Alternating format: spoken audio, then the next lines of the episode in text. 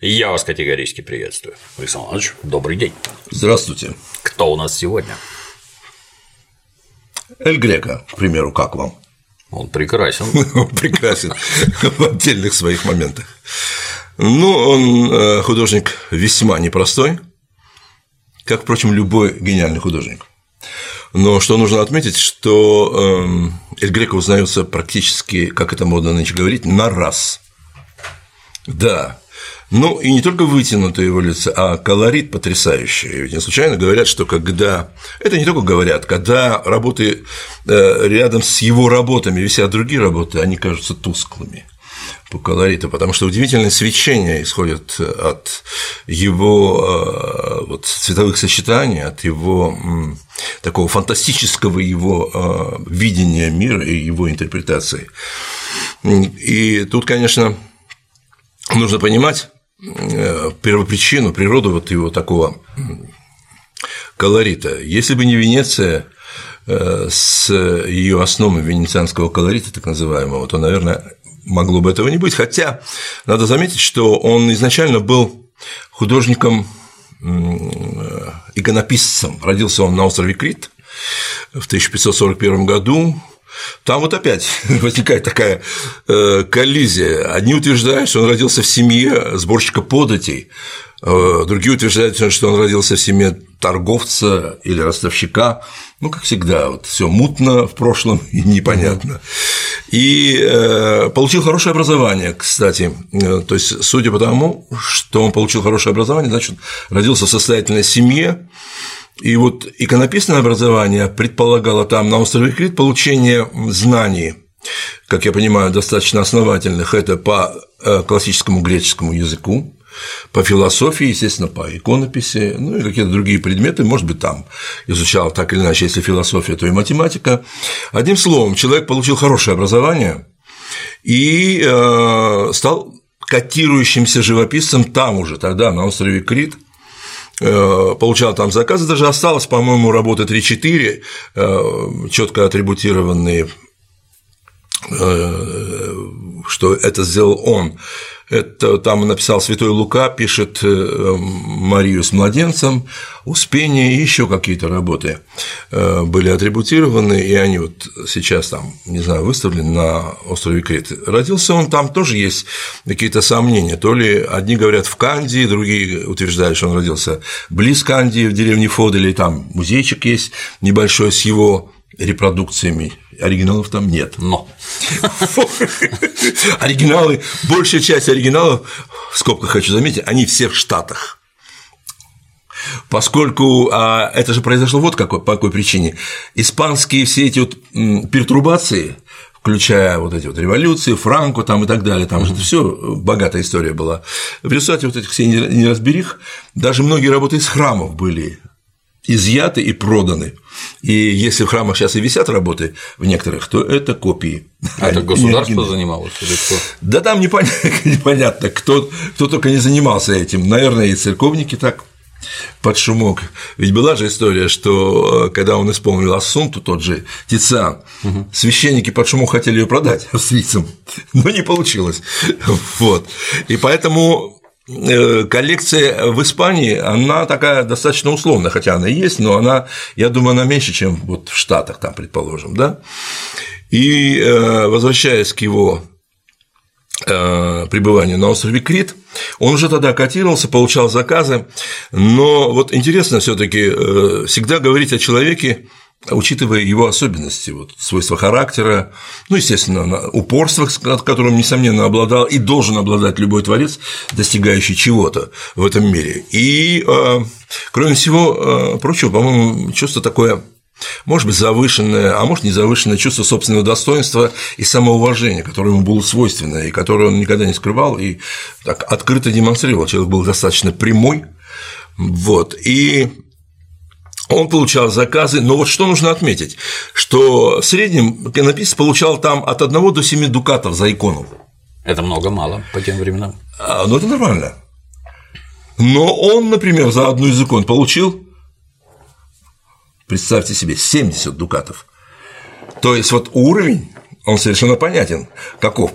Этот уровень. И, соответственно, амбиции таковы, что они побудили его учиться дальше. А учиться а он мог только в Венеции. Венеция была, собственно, владела островом Крит, э, она владела в 1212 э, году. Я бы добавил, что тот, кто платил за икону, тот, видимо, тоже понимал, за что платит. Да, безусловно. Денег было не жалко. Безусловно, да. Он отличался невероятным колоризмом, и вот это все проявилось потом в последующих его работах. Вообще, кстати, до сегодняшнего дня идут споры он где больше себя, э, вот как, как, как он себя больше проявил? Как э, греческий византийский художник, да, в византийских традициях, как итальянский художник, угу. или как испанский художник. И тут идет некоторое такое вот столкновение, до сих пор еще не урегулированное. Для э, всех, кто не понимает, Эль Греко – это по-испански грек. Да, грек, да, его это прозвище Эль Греко, а звали его э, Доменико Театакуполос. Даже нам его трудно выговаривать, я представляю, как итальянцам, как испанцам это трудно было выговаривать, поэтому они просто взяли его Эль Греко. Итальянцы его Иль Греко называли, а те по-своему Эль Греко. Греки все. Вот такое, такое прозвище. И вот он э, поехал в Венецию, потому что там он понимал, что там он только может получить э, фундаментальные знания в области колоризма, композиции и всего того, чего достигла к тому времени Венеция. Но я хочу сказать, что на самом деле учиться в Венеции – это высшая благодать в то время, когда там был Тициан, когда там был Тинторетто, Беллини, вся эта когорта потрясающих художников, а потом и Пауло Веренезе, и Якоба Бассано, там кого там только не было. Естественно, это была Мекка в этом смысле, Мекка колоризма, и ему очень повезло, что они, э, метрополия, метрополия являлась Венецией. Я бы еще чуток, с вашего позволения, вставил. Венеция в то время это был чудовищно богатый город, чудовищно богатый, где была масса состоятельных парней, которые готовы были серьезным талантом. Да я еще добавлю, все то, что украшает Венецию, и по сей день это было все привезено и в скобках заметим, награблено так. Да. Потому что венецианцы очень сильно этим выделялись и отличались. Это, кстати, те венецианцы, э, которыми я не могу простить того обстоятельства, что они взорвали Парфенон, они тогда бомбили Парфенон, а там э, турки тоже нехорошие люди. Гражданин Морозини нечаянно попал. Да, но они же там устроили пороховой погреб в этом э, Парфеноне, лучшего ничего не могли придумать. И вот Парфенон в том виде, который мы видим, он благодаря вот э, в кавычках именно венецианцам и туркам приобрел такое печальное, плачевное состояние. Одним словом. А все, что упало с него, все эти фронтоны и прочее, все увезли в Англию, да, естественно. Э, все лучшее в Англии, в Америке, в Венеции. Но Понятно. тут диалектически, видимо, так оно зато сохранилось. Не, ну тут, тут же еще один момент, если мы уж коснулись этих исторических каких-то экзерсисов в этом смысле. А, венецианцы-то потом переехали, богатейшие венецианцы, в Англию, в Лондон. Угу мягко говоря, со всеми вот своими авуарами там, и со всем всем, что они могли с собой прихватить. Тут есть такая история также отдельного, э, думаю, тема для историков, как это все вот вообще Венеция, каким образом она связана с Лондоном и со всеми этими делами. Так, так, так. Значит, он прибыл туда и Хоть и говорят, что не, не уверенно, то ли был он в мастерской э, Тициана, то ли не был, я абсолютно сейчас могу сказать, что это мое личное мнение, что человек э, с его амбициями не мог бы учиться у какого-то второстепенного венецианского художника. Конечно. Он обязательно должен попасть к Тициану и там мощно вобрать в себя все то, весь тот опыт, которым обладал Тициан, и весь, весь тот колоризм, который, которым отличался Тициан. Мы, я хочу напомнить, что когда Веласкеса спросили, кого он вообще в Италии, в той Италии считает лучшим художником, и, и с тем, чтобы он назвал имя Рафаэля, вы не считаете? Не считаете ли вы, что Рафаэль лучший Уж художник? не Рафаэль да, лучший художник? Да. Он говорит, нет, лучшие художники, лучшие колористы в Венеции, и первое место флаг держит Тициан. Ну вот, это все объясняет. Вообще, наверное, многие бы художники мечтали, вот скажем, попав в ту эпоху, да и в, той, в этой эпохе учиться колоризму у Тициана. Ему удалось это. Он провел там в Венеции три года, написал какое-то количество работ, среди которых э, там, по-моему, было изгнание торгующих с храма, исцеление слепого и ряд работ. И, как всегда, часть работ, конечно, канула в вечность. Но, что интересно, что он не задержался в Венеции.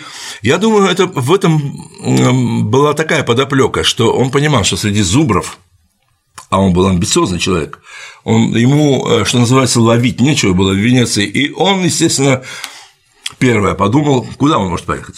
Все же дороги ведут куда? Как известно, в Рим ведут дороги. И он поехал в Рим. Он провел потом в Венеции 3-4 года, не более того. Хотя он ездил, говорят, что он ездил еще по городам Италии. В общем, он попал в Рим и попал благодаря э, протекции Джулио Кловио, или говоря нормальным языком, потому что он был хорватом, Юли или Юрий Гловичич, он был, он был автором часослова, которым он сделал рисунки, тончайшие миниатюры, часослова Форнезе, которые, где бы вы думали, сейчас находится? В Америке? Да. В Бостоне находится он, этот часослов Форнеза. Так вот, э, он благодаря его протекции попал э, к Александру Форнезе, э, одному из богатейших людей Рима и влиятельнейших людей, коллекционеру с большой библиотекой, и тот ему выделил кров со всеми вытекающими. он, по-моему, года два-три провел там, у Форнезе, работа, естественно, на него, сделал достаточно большое количество работ в Риме. И вот что интересно, и от этих работ осталось достаточно небольшое их количество. Вот время, что делает, и перипетии. Но он приехал уже со своим автопортретом, который поразил всех, настолько понравился он всем, что это, э, это вызвало приток к нему заказчиков, и благодаря этому, э, благодаря вообще своему такому четкому а, предъявлению своей, самого себя и своего уровня творчества, он достаточно быстро вступил в общество Святого Луки. То есть союз художников такой угу. римский. Хотя при этом напомню, что Караваджо так и не вступил Помните, я говорил об этом в обществе Святого Луки. Так, значит, вот как-то вот э, судьба была к нему благосклонна. И, казалось бы, он должен был остаться в Риме и работать дальше. Он там сделал серию портретов, от которых ничего не осталось, естественно, за исключением портрета Джулио Кловио, э, Винченцо Анастаджи, интересная фамилия, Винченцо Анастаджи имеет отношение к Боттичелли. Кого интересует, могут посмотреть, там у него есть серия э, картин Винченцо Анастаджи, интересная довольно серия. И этот Винченцо Анастаджи был участником битвы при Лепанто, известной битвы э, Священного Союза против турок. Я э, немножечко остановлюсь на этом. Дело в том, что состоявшаяся эта битва в 1571 году дала мощный всплеск заказов по, по поводу торжеств всяких и э, увековечивания этого знаменательного события. И он мог рассчитывать на то, что он тоже вольется в поток этих получивших эти заказы, но было одно обстоятельство, которое погнало его, условно говоря, погнало, я так выразился, ну да, безусловно, погнало, сейчас я объясню почему. Э, есть одно обстоятельство, которое как бы свидетельствует о том, что оно было серьезной причиной э, его отъезда из Рима. Э, первое обстоятельство – это то, что Филипп II, небезызвестный король Испании, 1560 году заложил строительство Эскориала, замка-крепости, замка-монастыря, замка-усыпальницы своей, в конце концов, где он там был такой самоизоляция, такой своеобразной, очень такая специфическая, специфическая личность, которой стоит посвятить отдельные какие-то вот а, рассказы. Так вот, он вроде бы под влиянием вот этого вот Э, большого потока заказов, который мог бы быть в связи с оформлением эскориала, э, ринулся в Испанию. Это первая причина, которая объясняет его отъезд, довольно быстрый отъезд, ну, это где-то был 1576-77 год, может быть, чуть-чуть раньше, там в датах есть такие небольшие расхождения. А вторая причина которая, эм, ну, как бы бесспорно муссируется во всех источниках, так или иначе, с большей или степенью, с большей или меньшей степенью такого сенсационности, это то, как он себя повел в Риме. Естественно, э, и в, Исп... и в Венеции, и в Риме, когда он знакомился с картинными галереями, попутно я хочу заметить, что это все было для него университетами. Венеция была потрясающим университетом, потому что он вращался, естественно, в интеллектуальной среде. Венеция – это же вообще город-праздник, город карнавалов. И там, наверное, сформировалось его вот отношение к жизни как к празднику, жизни как к способу получения всего от э, того, что тебя окружает. И вот э, позже мы вернемся, коснемся того момента, который он реализовал в, в Толедо. А в Риме он получил, наверное, фундаментальные какие-то знания, поскольку э, Александр Форнезе у него содержал большую библиотеку, и у него, соответственно, должен был быть смотритель библиотеки. Это был Фульвио Арсини, с которым в свою очередь, Эль Греко близко сошелся, он подружился с ним. Фульвио Арсини был один из, один из самых образованных людей того времени в Риме. Раз так, то он был центром притяжения интеллектуалов Фульвио Арсини. И тогда, когда он жил э, в особняке Александра Форнезе, естественно, он был соучастником или участником всех этих вот а, а, посиделок, сборищ, а, ну, своего рода академии, где муссировались разные темы, обсуждались разные темы, и, с другой стороны, он имел доступ к библиотеке, безусловно, богатейшей библиотеке, соответственно, впоследствии, когда о нем говорили, говорили, что он знал четыре языка, то есть вот был полиглотом, соответственно, читал в оригинале, может быть, на латинском языке, соответственно, знал классический греческий, знал итальянский, соответственно, ну, греческий как родной, и испанский язык, в конце концов, он выучил, потому что когда он приехал, он еще не владел испанским и все время вынужден был через переводчиков общаться. Так вот, я а, обращаю ваше внимание вообще на то обстоятельство, что мне кажется, вот он вот я когда говорю, у меня возникает внутреннее какое-то такое, э, оно, не знаю, хорошее, нехорошее чувство, есть зависть, да, я вот думаю, как это, как это замечательно попасть в такую среду, где ты получаешь фундаментальные знания, причем такие классические фундаментальные знания. И, между прочим, Альберти, э, художник и автор трактата, он говорил, что художник, помимо тех знаний, которые он получает в силу своей специфики своей профессии, он еще должен обладать широким кругозором и фундаментальными знаниями в разных направлениях. И действительно, когда мы говорим о художниках, имеющих широкий, широкое мировоззрение, мы понимаем, что сюжеты он берет отовсюду. Основой для его сюжета является вообще сама жизнь во всей ее полноте. Вот если взять срез жизни, то, естественно, он может взять сюжеты отовсюду. Если он не обладает широтой мировоззрения, фундаментальными знаниями, то, естественно, он в чем-то ущемлен. Я не говорю о, скажем, пейзажистах, которые занимаются только пейзажем, да, э, хотя и, и они не должны быть чужды знаний, но пейзаж, он выходит, пишет на натуру, э, сегодня осень, восход, закат там и так далее. Но если мы говорим о человеке, который пишет остросюжетные, вот так, как он писал, многофигурные композиции, ну вот Рубинса касали, э, я о Рубинсе могу говорить, мы о Рубинсе хотя не разговаривали, может, в будущем угу. удастся поговорить. Он знал ведь латинский язык, он прекрасно знал э, Библию, Священное Писание, прекрасно знал э, историю греческую э, историю античности, мифологию. То есть для него это было вообще совершенно своя область, из которой он свободно черпал э, фрагменты для сюжетов своих, и у Рубинса это проявляется. И так вот, возвращаясь к Эль Греко, мне кажется, вот тот фундамент, который он заложил в Венеции и в Риме, это касается и профессионализации, это касается мировоззрения и интеллектуализма. Э, мне кажется, вот он повлиял в значительной степени на те сюжеты, которые мы можем видеть в его картинах дальше.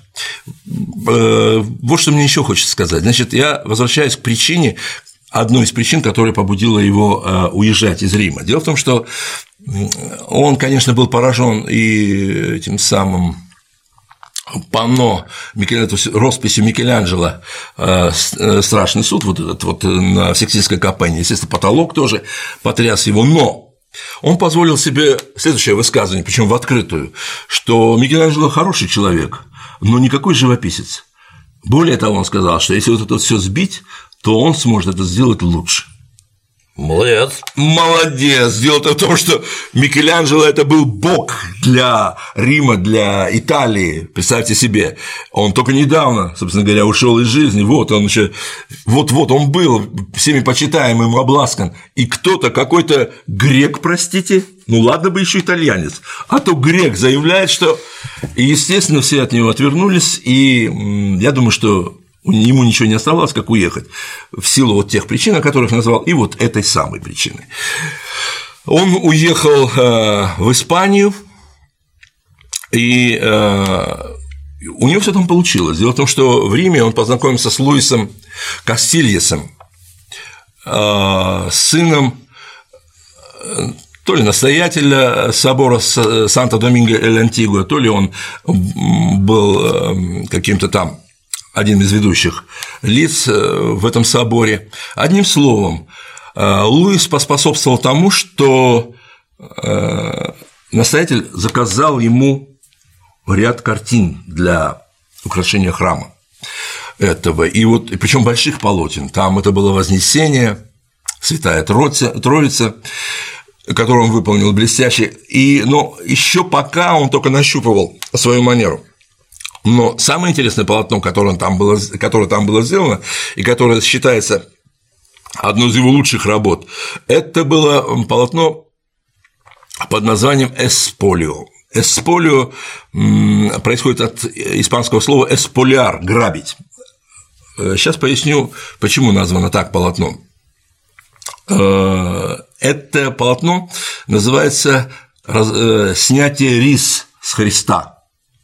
Ну и вот такая транскрипция, такая своеобразная интерпретация, что снятие риса как бы ограбить, снять uh-huh. вот такая, такое тождество, что ли, вот этих вот выражений. Эсполио. Эсполио картина потрясающая своим воздействием на зрителя, и тут он проявил себя во-первых, как мастер композиции и как мастер колоризма. Вообще э, полотно впечатляющее, оно так, э, я вот сейчас боюсь ошибиться, метров 5 в высоту, так, под 5 метров в высоту, ну и, соответственно, под 3 в ширину, и вот на ней огромная фигура Христа в, в ярко-красной одежде, ярко-красный хитон на нем. Такая мощная доминанта, это в одном из пределов этого храма, оно прямо венчает собой это пространство. И он же исполнил для этого раму из дерева вырезал. При этом я хочу заметить попутно, что он еще и скульптуре подвязался. Между тем успел подвязаться в скульптуре, и более того, э, когда в 1611 году умерла э, жена Маргарита Австрийская, жена Филиппа II, то ему было заказано вот э, надгробие, и он вырезал, он его вместе с сыном Хорхе Мануэлем вырезал из дерева вот огромное надгробие, оно не сохранилось, и которое воспел в, своих, в, своей, в одном из сонете э, э, Артенсио Паравесину, его друг э, и почитатель его таланта. То есть мы, мы, я хочу этим отметить то обстоятельство, что он достаточно вот был энциклопедичный не только в, образ... в своей образованности, но он обладал вот таким набором ремесел, который он спокойно осуществлял. И не раз потом он возвращался к скульптурам. Тут еще одно обстоятельство. Поэтому так дерзко про Микеланджело говорил. Вы знаете, э, я что хочу сказать? Э, я могу высказать предположение. Э, учитывая экстатичность вообще его творчества, я не знаю, в, той, в тот период смог бы он сделать это так, потому что я думаю, что в тот период еще нет, но тогда, когда он был в расцвете своего гения, да, я думаю, чтобы он, он мог бы это сделать вообще потрясающе по колориту. По колориту, по э, эмоциональному воздействию он мог бы сделать, конечно, э, сильную работу. Сейчас э, это все из области предположений, но, естественно, э, я уже об этом говорил, что Микеланджело никогда не считал себя живописцем. И э, тут в какой-то мере он был прав, надо прямо сказать, без всяких обиняков, при этом не умаляя достоинств совершенно недосягаемой вершины Микеланджело. Я думаю, что как колорист он это сделал бы по цвету просто убийственно хорошо бы. Эль Грека знал, о чем он говорил. Имел он на это какие-то основания. Итак, возвращаясь к Эсполио, он сделал для этого раму, но там получилась коллизия. Вот интересно, его э, творчество в Испании, в Испании. Он приехал в Толедо. Еще, знаете, я думаю, что повезло, что он приехал в Толедо. Вообще, он, когда приехал в Испанию, он думал, что он станет придворным живописцем короля. Надеялся на это. То есть вот были такие у него амбиции, не беспочвенные, я думаю. Но так получилось, что он приехал в Толедо, и в Толедо он себя и реализовал, там прожил 40 э, лет.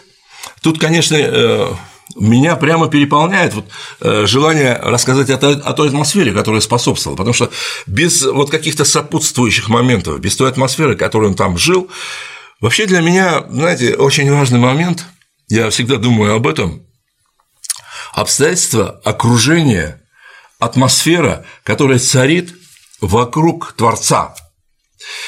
Потому что трудно было бы представить, что он, будучи каким-нибудь затворником в каком-нибудь захолустье, мог бы реализовать себя в той мере, в какой он реализовал себя в Толедо, потому что Толедо – это совершенно особый аромат. Он потрясающий город по своей истории. Это бывшая столица Испании, центр Кастилии, и он остался духовным центром. Надо попутно заметить, что Филипп, не знаю, что ему взбрело, э, какая шальная мысль, он перенес город из э, столицу из Толеда в Мадрид, какое-то местечко на плато, совершенно неудобное, с каким-то резким климатом и так далее, и бывший там грязным городом, небольшим городком, и он решил сделать столицу там. Я думаю, знаете, причина была в чем? В чем? Толедо был слишком интеллектуален и аристократичен. Я это... думаю, причина в другом. В чем? Ну, это же есть у нас примеры Рим, Константинополь, Москва, Санкт-Петербург. Да. Надо было отсечь знать, которая просто мешала. Там эти семейные кубло уже все друг с другом там переженились, перелюбились и свои связи, а вот отбежать в сторону и будет лучше. А, наверное, да, потому что сейчас ну, причин знаем. масса. Причин масса, но я думаю, вот интеллектуализм а это был свойствен Толедо, и вот этот аристократизм, этот, эта свобода, этот дух, его же называли душ, по-моему, Лопе де Вега или Кеведа, я не помню точно, называли его душой Испании. Понимаете, какая вещь? И э, вот этот фанат, не фанат, а фанатик, э, религиозный фанатик Филипп, который вообще опрокинул Испанию, он вообще он поставил крест на будущем Испании, приняв государство, самое могущественное государство вообще в Европе, он его опустил до, до второразрядного государства за 40 лет своего правления. Вот, вот в чем все дело. И в этом смысле я думаю, что он просто боялся людей, которые там были. А это были, ну, вы правильно заметили, что это была знать, это была знать эти, эм, как их называют, гранды, э, Идальго, это все, мы еще об этом будем говорить. Вообще, э, Эль Грека он совершенно неисчерпаем, он, он не вмещается в рамки вот нашего с вами формата. Э, очень интересный художник, может, в какой-то форме мы к нему еще и вернемся, потому что то, то что нужно сказать об Эль Греко, э, наполнит симпатией э, вот всех, кто будет сопричастен вот этому рассказу об Эль Греко. Возвращаясь к Эсполю.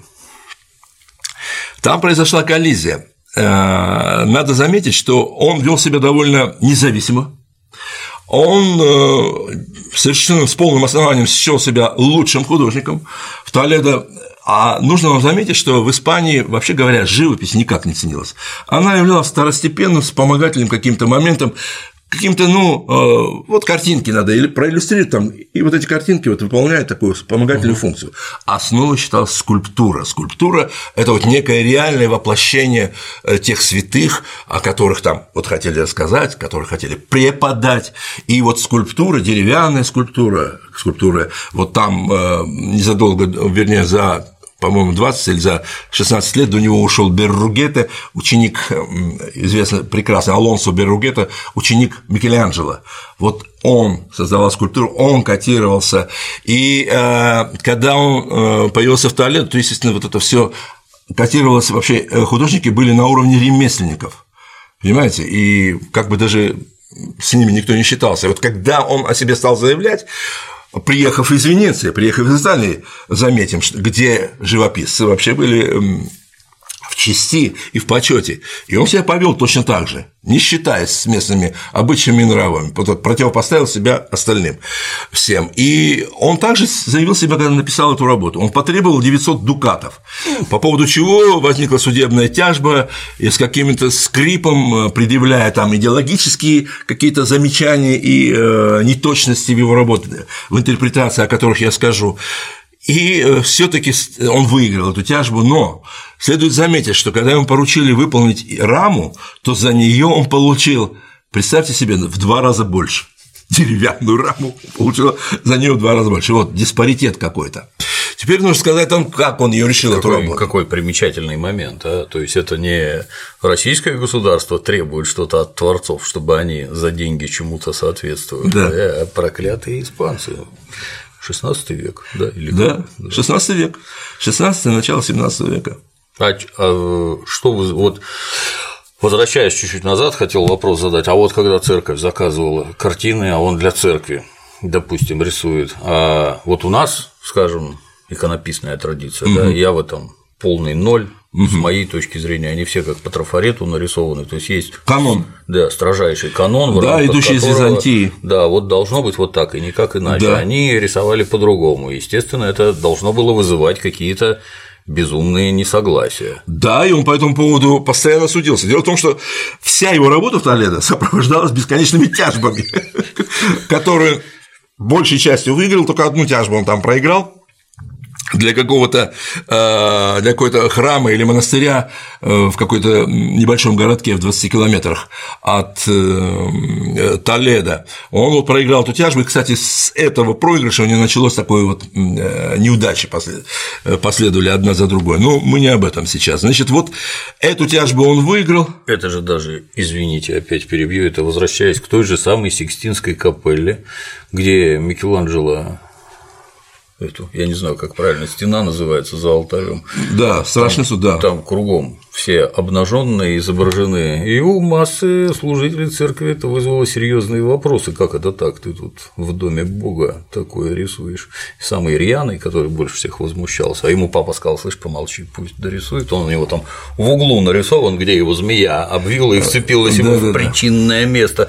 Это что вообще такое? Я... Это был э, его то ли казначей, то ли кто-то Бибиена, потом он стал кардиналом, я потом упомяну его имя еще раз, э, Бибиена этого самого. А, на самом деле там произошла следующая история позже, если мы коснулись этого страшного суда, когда Микеланджело э, закончил эту работу, они поручили другому художнику, фамилию которого я не помню, э, выполнить работу, связанную с тем, чтобы он одел их всех, и он одел их, и потом все презрительно называли его исподничник этого художника. Представляете себе, вот, репутацию такую завоевал. Одним словом, я что хочу сказать об Эсполио. Эсполио вообще работа совершенно необычайная. Вот эта вот доминанта Христа, он выполнен. Причем интересно, что когда смотришь, ты одновременно смотришь, как бы видя сверху эту работу и как бы снизу работу. Потому что все те э, лица, которые изображены в нижней части картины, и, ноги Христа в том числе, они написаны так, как будто ты на них смотришь сверху. Это вот э, солдат, который готовится подготавливает крест к установке, так причем очень деловито, я об этом еще скажу, э, стоящая Мария Магдалена, мать Христа, Мария, вот они все стоят, как бы ты на них смотришь сверху. А вся остальная группа э, выше поясом, предположим, Христа, да, ты на них взираешь снизу. Группа, а, как бы он все сжал перспективно, э, вопреки законам перспективы, всю эту группу лиц, они прямо как будто бы вываливаются на тебя. Они, вся эта вот масса, говорят, скользит вниз, ну, как бы валится на тебя, и такое впечатление невероятное. И э, изумительно он написал «Лик Христа», полностью отрешенный. Там вот интересное такое противопоставление получилось, что все наполнены какими-то переживаниями, и только Христос отсутствует полностью внутренне. Он уже там, он уже выбрал, он, он уже э, эту чашу готов испить до дна, он уже понял, что эта чаша ему уготована, что он должен принести себя в жертву, и, в принципе, он уже там всем своими помыслами и всем своим существом. И это так написано э, в э, воздетое к небу лицо с взглядом ну, буквально запредельным, влажными глазами, и, а вокруг суета, Ему как бы это все безразлично, вот, знаете, такое ощущение. И вот это противопоставление, такой контраст, такой контрапункт мощный между его состоянием и состоянием всех тех, которые там изображены. Мать Христа с каким-то смешанным чувством отчаяния, безнадежности, невероятной тоски, которая ее захлестывает, потому что она теряет. Вот сейчас она потеряет своего сына. Он еще жив, но вот сейчас и она с ужасом смотрит на этого солдата, который там ковыряет что-то в дереве, подготавливает этот крест к установке. Причем, что интересно, что солдат этим занимается просто деловито, как если бы он строгал что-то вот там палочку какую-нибудь, табуретку какую-нибудь делал. Для него тоже безразлично. Он получил задание, вот он и ковыряет. Крест так крест, что-нибудь еще, он так с таким же деловитостью будет делать.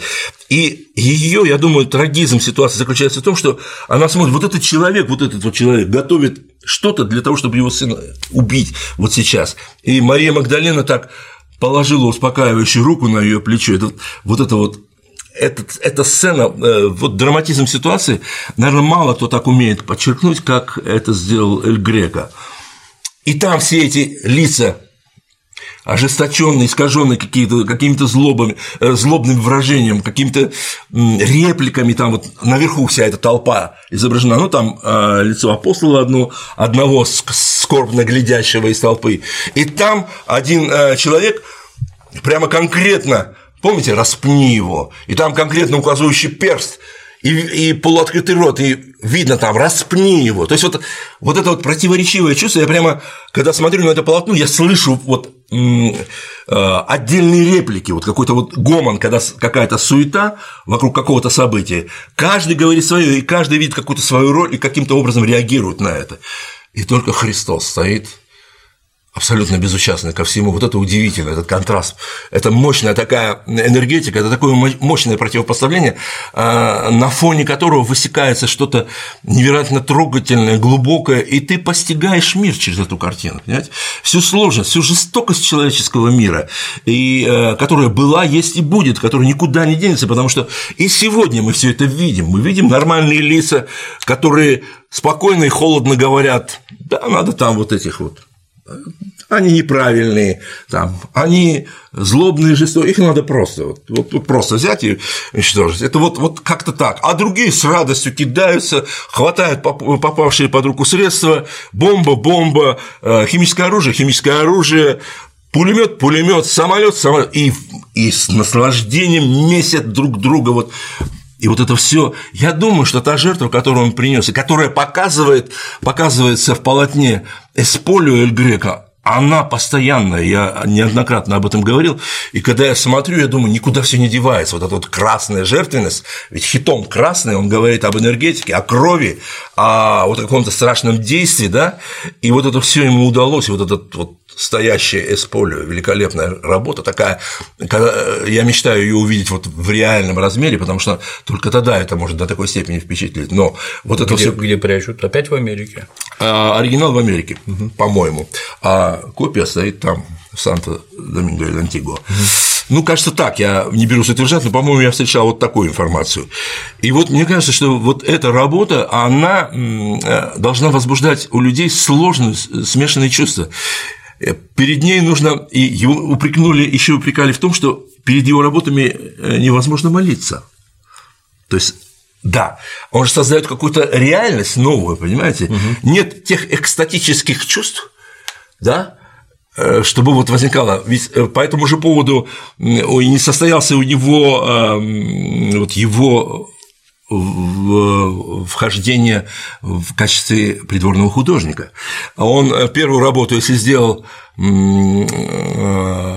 восхваление имени Христа, кажется, называлась работа, которая более-менее устроила э, Филиппа II, там она была посвящена битве при Лепанту, вот финалу битвы при Лепанту и всех тех, кто там участвовал, как бы в восхвалениях, то вторую работу, которую заказал, это мученичество святого Маврикия я еще вернусь к Эсполю, а, мученичество, мученичество святого Маврикия, и опять он показал в нетрадиционной форме. Обычно мученичество показывает мученичество, да? Угу. Что он сделал? Полотно опять 4,8 на 3,5. да. И там изображены крупные фигуры святого Маврикия, на первом плане стоящие, и обсуждающие вопрос. Их должны были послать на уничтожение христиан и они обсуждающие вопрос. Император посылал их, mm. римский. Пойдут они или не пойдут? И вот они принимают решение не идти. За это их всех казнят. Их и их войска казнят всех. И вот он показывает э, тот момент, когда они принимают решение. Стоят благороднейшие лица, статные, в доспехах, фигуры такие, светлые лица стоят, и, и флаги там, и все такое прочее и такое какое-то такое благоговение ты перед человеческой доблестью, перед человеческим благородством. А все остальное он показывал фоном. Угу. На фоне там уже идут они обнаженные, и он там стоит маленький э, перед солдатами, и уже одному отсекли голову. Это все там. И вот это-то и не понравилось Филиппу II. Это потом только э, Веласкес э, выбрал эту картину, поместил на самом видном месте в этом дворце, оценив ее достоинство. И вот этот момент решил э, вот, участь его как придворного живописца. И он уже уехал в Толедо, и все, уже больше никогда как бы не надеялся на то, что он станет, и не хотел уже потом э, становиться придворным живописцем. И думаю, хорошо, мы должны порадоваться этому обстоятельству, потому что то, что он создал в Толедо, такого бы он не создал никогда бы, э, будучи придворным художником, такого короля, как Филипп II. Совершенно как говорил Иисус Христос, не мечите бисер перед свиньями, не оценят. Это точно. И вот он э, вернулся в Толедо, и после этого монах Сигуэнса писал, что вот ну, невозможно перед его полотнами молиться, они вызывают какие-то сложные чувства, он поступает нетрадиционно. То есть, в общем, несмотря на то, что он хороший художник, он совершенно не подходит для этой роли. И вот, ну, вернувшись в Толедо, а еще одно обстоятельство – Э, который объясняет, почему он задержался в Испании. Ведь могло бы быть так, что он мог вернуться поработав в Испании, как это часто бывало, вернуться в Италию и там, собственно, себя реализовать в той комфортной среде, которая там была. Ведь дело в том, что еще я об одной вещи э, могу сказать. Когда он уехал из э, Крита в Венецию, что часто делалось там, часто бывало, что художники уезжали, они все возвращались на Крит. А он уехал с Михаилом э, Дамаскиносом тоже, художником чуть старше него, и, может быть, даже, говорят по определенным свидетельствам, бывшим его учителем. Но Дамаскинос-то вернулся, а он нет. То есть это говорит об, об амбициозности его. Ну и вот такая же история получилась, что он из Испании не вернулся. Но причина как предполагают, заключается в том, что он там нашел э, свою любовь. Только хотел выкрикнуть. Да, да Хиронима де Ласкуэвас, аристократка красивейшая, э, дама, от которой у него появился сын по э, совершенно по определенным источникам и уверенно. Но еще почему я так сказал? Потому что есть предположение, что был не только сын, а может была дочь, может быть второй ребенок был, но это все не подтверждено. И я думаю, что вот это обстоятельство повлияло на то, что он остался там это была любовь, но хотя есть э, э, сведения о том, что она умерла достаточно молодой, и он всю свою душу вложил в Хорхе Мануэля, своего сына, который стал отчасти художником, но э, слабым, ну, а в большей степени он себя реализовал как архитектор уже позже и строил много в Толедо.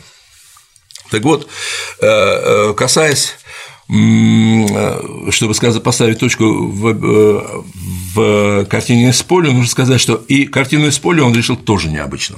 Потому что традиционно решали до него сюжеты следующего порядка. А, крестный ход, а, увенчание терновым венков, венком, там а, пытка Христа, вот всякие такие вещи. А вот Эсполио, вот так, как он решил, до него никто не решал. И это тоже было нетрадиционно, это тоже было…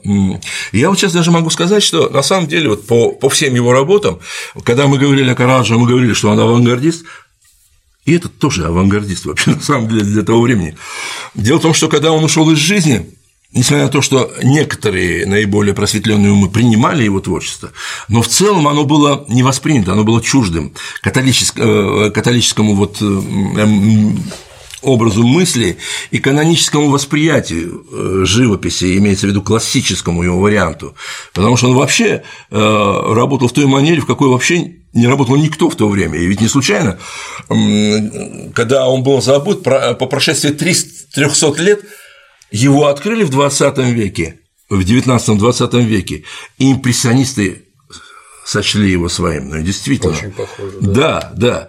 И поэтому, конечно, он опередил свое время, но, и, естественно, был не понят, естественно, был забыт. Более того, он же был похоронен сначала в том же храме, э, в Парфировом, между прочим, саркофаге, Сан, э, Санто-Доминго или Антигуа, но потом ему отомстили, велели его сыну перенести это в, другую, э, в другой храм, э, в одном монастыре. Этот монастырь был в XIX веке разрушен, и вместе с ними все. А кто мстил? Ну, я думаю, коллеги. Э, коллеги священники мстили. Нет, не, не художники. Я думаю, что священники просто не простили ему вот этого вот его совершенно нестандартного подхода, его совершенно какого-то мистического подхода. Хотя вот о нем, о нем говорят, что он был визионером, он был мистиком, а позже, в XIX веке, когда его открыли, его вообще мракобесом называли до такой степени. Я далек от мысли, что что он мракобес вообще по своему по сути своего творчества. Я думаю, что он был э, художником вселенского масштаба. Вообще, на самом деле, он мыслил космическими категориями. Когда мы видим его работы, когда мы смотрим, как это все устремлено вверх, оно, оно прямо, знаете, это как э, субстанци... я считаю, это работа как-то субстанциональной, когда все это, э, все, что он э, пишет, это как бы возгоняется вверх. Фигуры вот эти извивающиеся, удлиненные фигуры, они создают какую-то реальность, которую нам и сегодня не может быть постигнута до конца. И это говорится, что по поводу его творчества еще долго будут идти споры, и мы не исчерпаем вообще всех проблем, которые он заложил в своем творчестве. Между прочим, он же был автором трактата о живописи и об архитектуре. Он, правда, не сохранился, этот трактат. Вот таков был человек. Да, когда он ушел из жизни, обнаружили в его библиотеке при описи 131 книгу. Так вообще, это очень серьезная коллекция для того времени. Я хочу вам напомнить, что когда ушел а, Боттичелли, по-моему, там около 30 книг было в его библиотеке. Что так. тоже было много, наверное. Да, что было много, безусловно. Так вот, 131 это, это очень серьезная цифра, где были а, труды по архитектуре, по живописи, там Витрувий, Палладий, там э, и э, греческие авторы, Плутарх, там и очень много чего, и по математике, и по философии.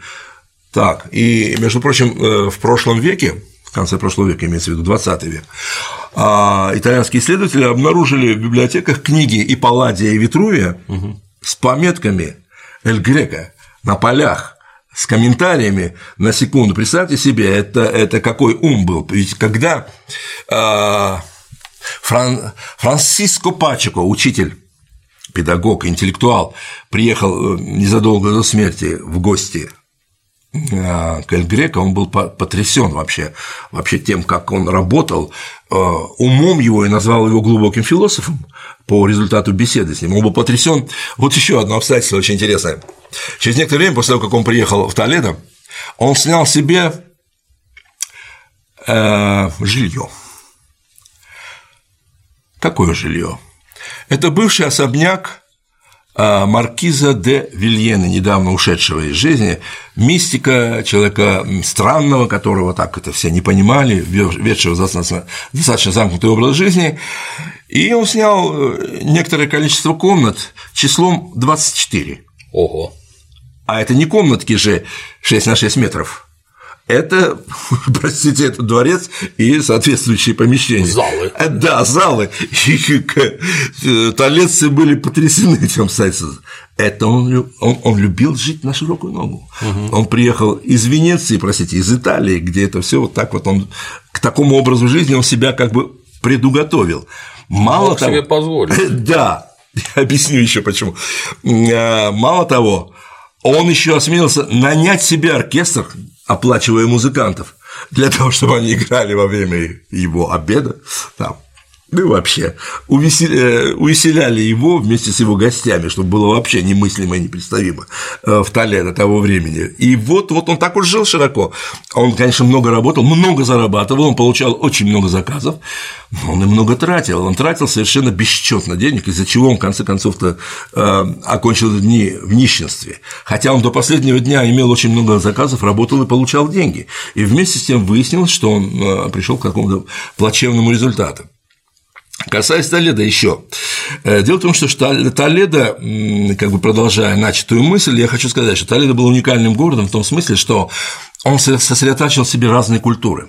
Там была очень большая еврейская община, очень большая арабская община еще осталась угу. от реконкисты, так называемой. И это все наполняло город совершенно особым ароматом, особой атмосферой. Более того, он интеллектуально был очень, э, он сильно отличался от всех городов Испании в этом смысле.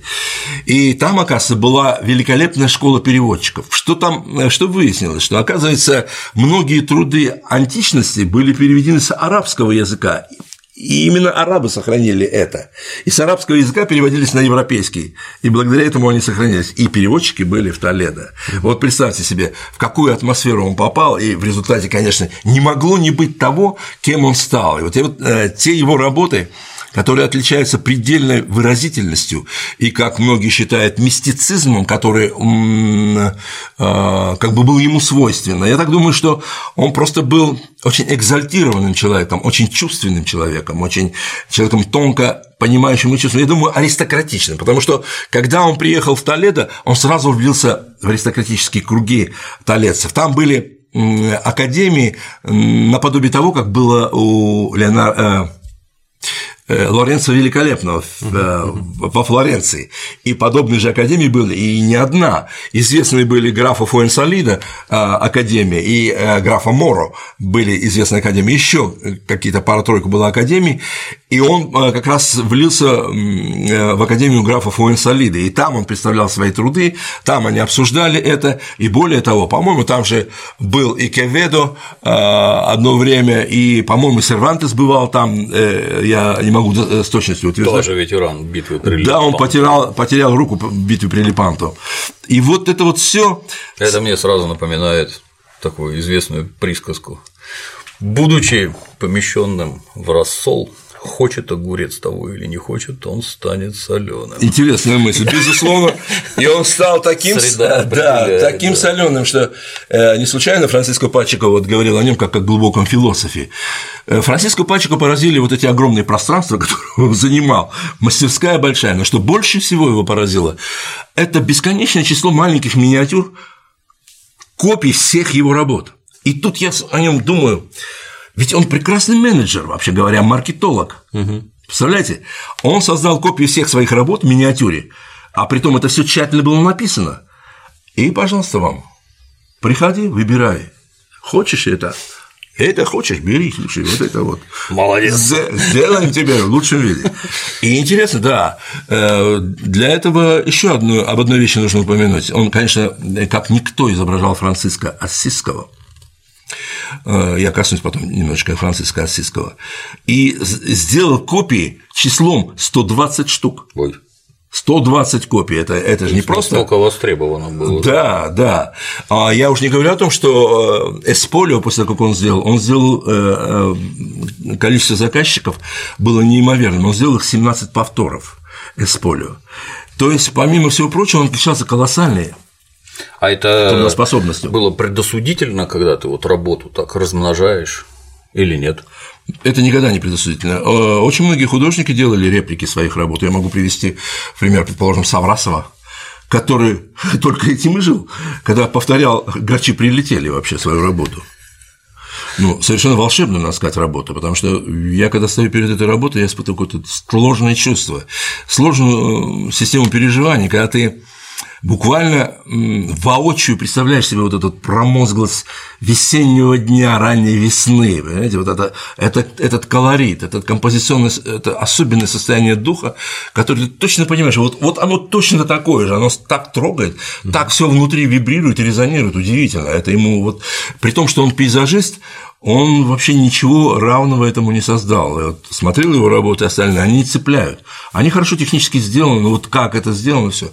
И, конечно, когда есть спрос, и Веласки сделал свои бодегоны повторы там, э, когда есть необходимость, делаются повторы, либо с помощью своих подмастерьев, либо э, непосредственно сами художники делают. Это достаточно распространенная практика, и кто бы отказался, если тебе за это платят деньги. Конечно, Еще ты можешь сказать, да, что нет, там у него был один подмастерье, по-моему, Прибосте, Франциско Прибосте, он из Италии его себе привел, э, с собой привез, но он в большей степени был его экономом и, в общем говоря, помощником, который помогал ему распространять работы вот, ну, с необходимостью. Хорхе Мануэль ему помогал, и вот этот Франциско Прибосте был очень преданный ему человек. Но, правда, э, после 1607 года Э, исчезает информация, которая бы свидетельствовала о том, что Прибоста был там с ним.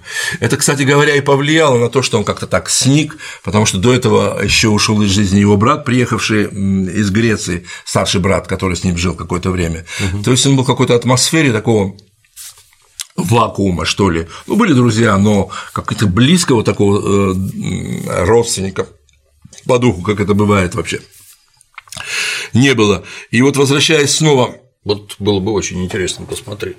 Вот если бы они сохранились, вот это типа первый, а это 17, а это восьмой. Вот какие изменения, если он вносил, то какие изменения вносил, как было в начале. А, вы знаете, я просто хочу сказать, что э, сколько бы ты работ не повторял, ты не можешь их повторить э, до мельчайших подробностей. Конечно, копиисты, те, которые копируют картины, они как бы э, детально, скрупулезно это делают, но все равно, понимаете, достичь идентичности.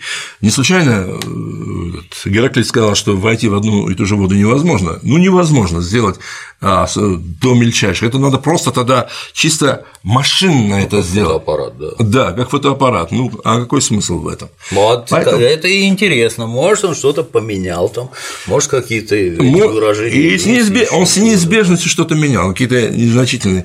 И потом такая творческая натура э, не могла делать вот э, копии. ну, э, он там где-то, может быть, видоизменял чуть-чуть, корректировал, может, делал более небрежно что-то, допустим, писал. Дело в том, что он постепенно в своем творчестве эволюционировал. Если он, скажем, венецианский период, в римский период писал достаточно тщательно, до мельчайших деталей подробно, то то, как он стал писать в, э, уже в более позднее время в Испании широким мазком, полупрозрачным мазком, вообще исследователи говорят, что он вот делал там, э, наносил на грунт коричневый э, подмалевок, и уже потом легкими движениями кисти создавал определенное ощущение светящегося, вот, светящихся красок этих отношений.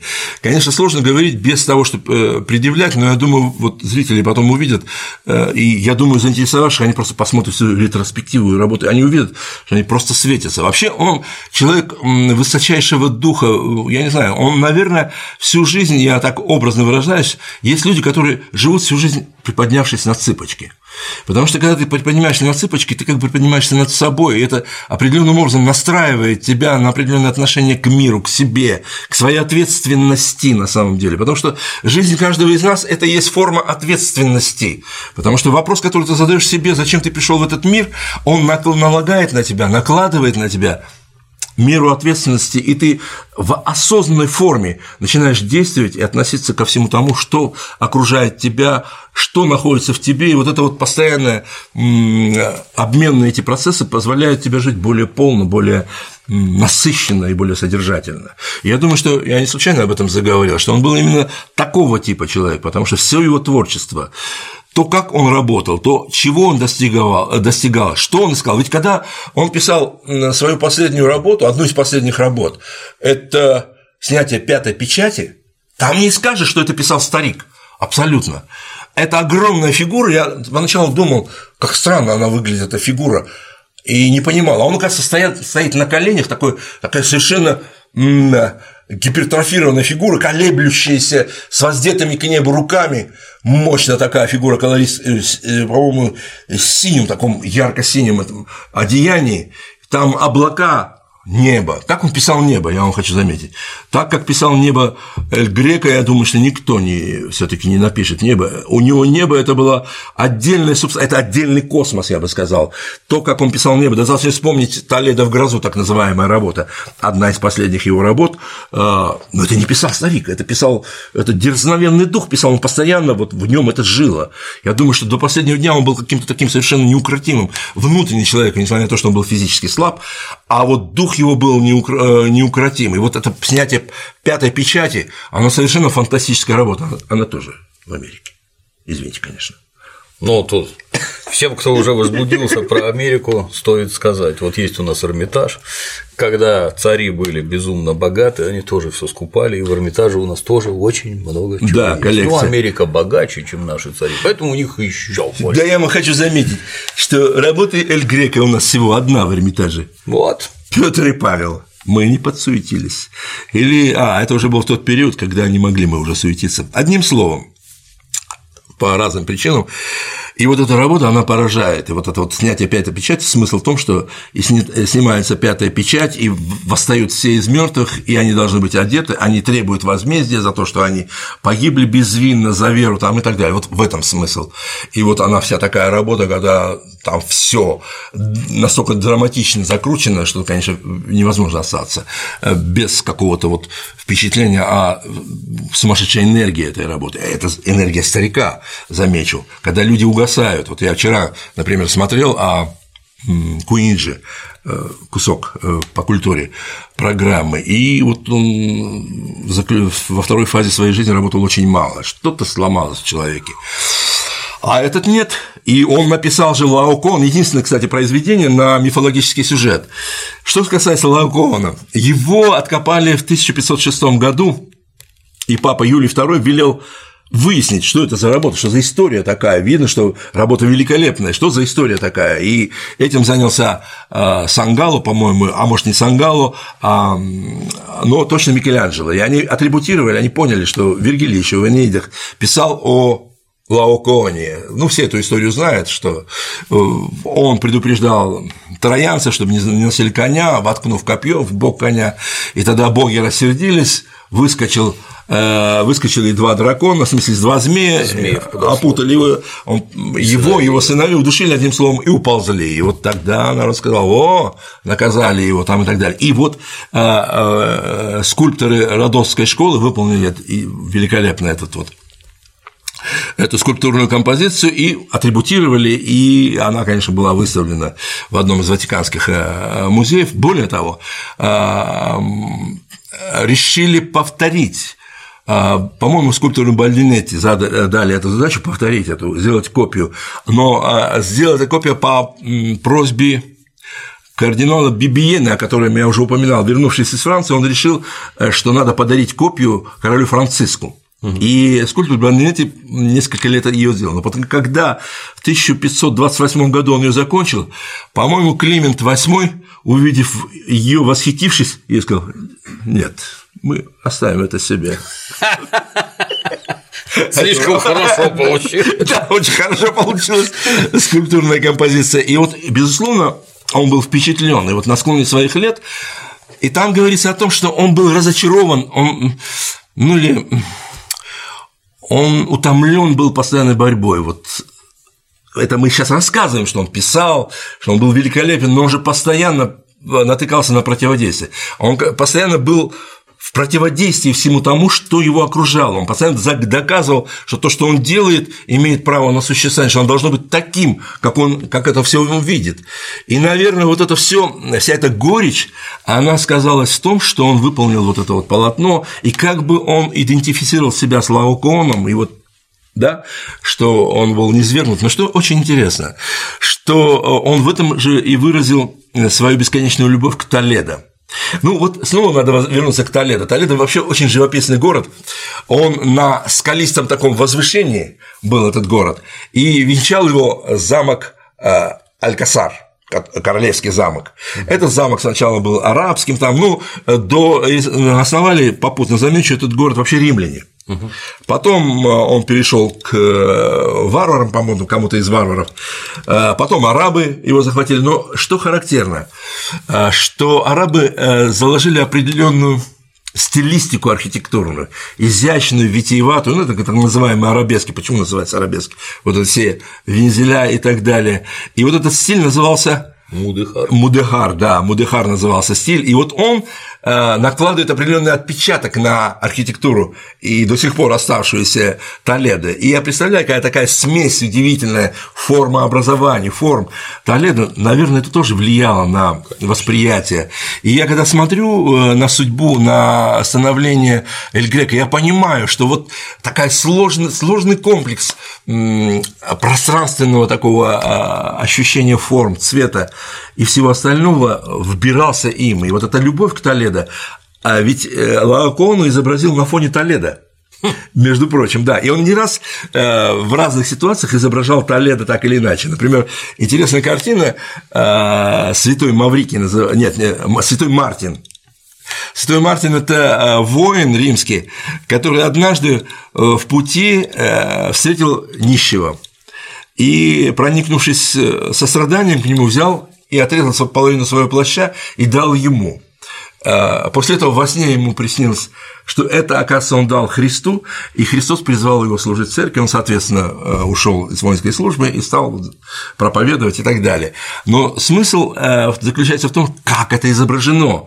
Изображено опять удлиненные фигуры, это возвышенная э, такая, она практически работа вся светящаяся. Он э, ехал на белом коне, представьте себе, и у коня взгляд такой выразительный, эти перебор ног, этот ритм ног, который идет, этот высокий, он гипертрофированный, удлиненный нищий, достающий до него, и склонившийся к нему святой Мартин, там зеленое, зеленый этот плащ его, это небо, Эль-Грековское небо, Толедо там, И все вместе это такое невероятное зрелище, которое только нужно, э, которому нужно вот прикипать и, и чувствовать внутренний резонанс, который возникает у тебя в груди, когда все вибрирует от этой невероятной гармонии, от того, как он это изобразил, понимаете, сверкающие эти доспехи, совершенно ногой этот э, нищий, там город, тут белоснежный конь э, с приподнятым копытом, ну, это надо видеть вообще. И тоже огромная картина, трехметровой высоты, там, если не больше. Картина, можете себе представить? Ну, это для, он сделал для э, храма Сан-Хосе. Там был один про торговец, э, который ну, завещал себя похоронить в этом храме, выделив деньги для того, чтобы обустроили этот храм. И по его заказу вот был написан э, Святой Мартин, украшавший, украсивший эту вот, э, интерьер этого храма. Вот тут он опять изобразил Толедо. То есть он таким образом, я уже не говорю Толедо в грозу, который он написал, которая является классической работой, вообще импрессионистичной вообще, абсолютно импрессионистичной. И вот этот Толедо с его при всем при том, что э, там э, царила вот эта вот инквизиция и все такое прочее, мы знаем, что Испания отличалась э, крайними выражениями религиозности, доходящей до абсурда, а между тем там проводились карнавалы, фестивали, как это все так вот странно сочеталось. И вот, наверное, это отвечало его духу и позволяло ему реализовывать себя в большей степени.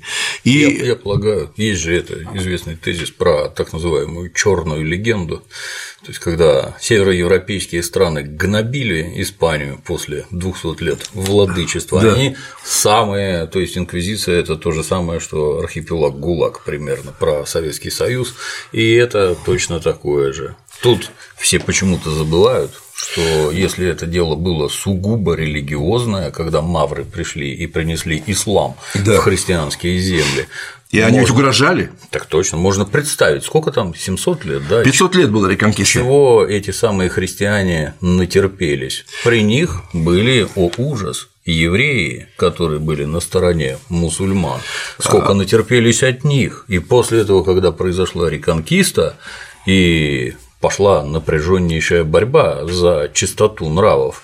А давай-ка ты христианство теперь наоборот примешь, а его же можно в рамках ислама и иудаизма принимать секретно, то есть принимать на виду. Ну, там же были мараны, мариски. А секретно исповедовать свое собственное. Не это. Внешне я вот хороший доблестный христианин, а внутри. Так я... это, же, это же всегда было. Естественно. Ну а и что? Хочется задать вопрос о государстве, которое заботится о своей целостности и жизни граждан. Оно не должно этим заниматься, да? Вы знаете, я что хочу сказать. Вообще как-то так э, историки любят там Испания, закат там и так далее. Ну давайте-ка, вот вы сейчас подняли очень интересную тему.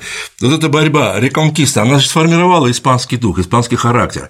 Эти вот идальго, Идальего – это сын того, кто воюет, сын воина. Они же почему э, такое количество там дворян было? Потому что все они, крестьяне, не крестьяне, все за оружие, и в течение 500, 500 лет они вытравляли, из, изгоняли это, все это была сумасшедшая борьба, то одно, одни одерживали верх, то другие одерживали верх, и в течение 500, 500 лет они освобождали свою страну от захвативших мавров, да? Замечу даже, что многие не в курсе, что когда возле заведения, как на средневековых картинках, там любят, висит свиная нога, вырезанная, так сказать, деревяшки, вот да. окорок висит, это сигнал.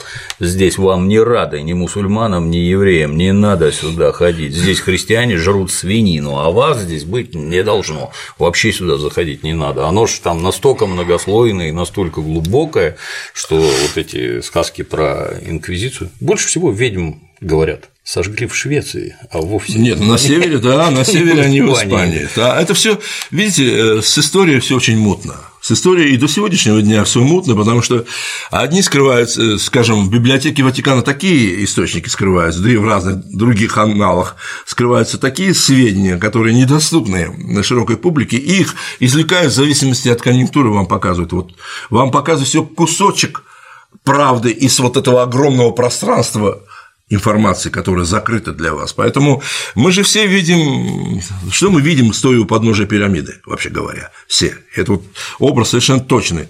Что там происходит наверху, что внутри пирамиды, нам не, неведомо. Поэтому я хочу сказать, что я когда читал вот об этом, об Испании, я понимал, что э, все объективно там произошло. Они натерпевшись столько и отдавший, видел то, что для того, чтобы реконкиста была наполнена энергией и духом, должна была быть идеология железная идеология, которая и, собственно говоря, и утвердилась потом, и охраняла себя с неизбежностью по инерции, если мы говорим о диалектике процесса, да, и поэтому им не нужно инкриминировать, что они вот такие вот мракобесы и так далее, так исторически сложилось.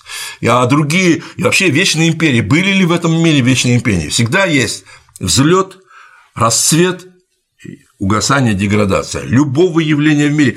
Да, да достаточно не говорить о государстве, а достаточно. Ну, кроме Китая и России, конечно. А... Нет, а и Китай, и Россия переживают эти же состояния ситуативно. И за этим взлетом, который сейчас у Китая, неизвестно, когда и спад непременно будет. И мы с неизбежностью должны понимать, что и Россия может воспрянет, а потом испытает снова деградацию. То есть вот эта цикличность э, мироздания, ну, тут не надо быть даже историком, тут просто надо понимать и законы космоса. Нам тысячи лет. Это много. Но флуктуация все равно будет продолжаться. А сколько лет космосу? Пардон, да? Что это? Это просто даже миг, да, и не миг. Я, я четко придерживаюсь таких общепринятых каких-то, достаточно знать физики процесса что все идет, во-первых, по экспоненте, с одной стороны, с другой синусоидально. Посмотрите на любой процесс. И поэтому не надо быть оракулом, чтобы предсказать, что будут опять взлеты, будут опять падения, будет свет, и в конце концов все кончится когда-нибудь. Через 5 миллиардов лет э, Солнце станет красным гигантом, и тогда уже нас, нас с вами не будет. Да. да. Но нас в эту пору счастливых не будет. Жить не придется. Так вот, говоря, возвращаясь к Испании, вот это сформировало дух. Но что интересно, что в Толедо, тем не менее, соседствовали и еврейская культура, и арабская культура, и они прекрасно уживались. Арабы ведь были прекрасными ремесленниками, и мы знаем, что э, там великолепное оружие делалось, между прочим, в Толедо ковались. И сейчас делают, да. И сейчас, возможно, делают, да.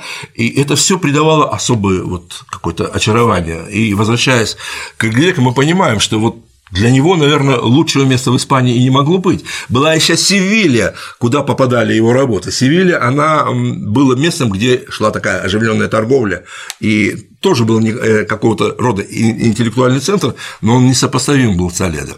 И вот это, Толедо… Это, кстати, вот, извините, опять перебью, Венеция, она просто образец в этом плане. Это город-порт, мусульмане, евреи, славяне, итальянцы, испанцы, французы, немцы – все есть. И со всеми о, ужас, надо дружить.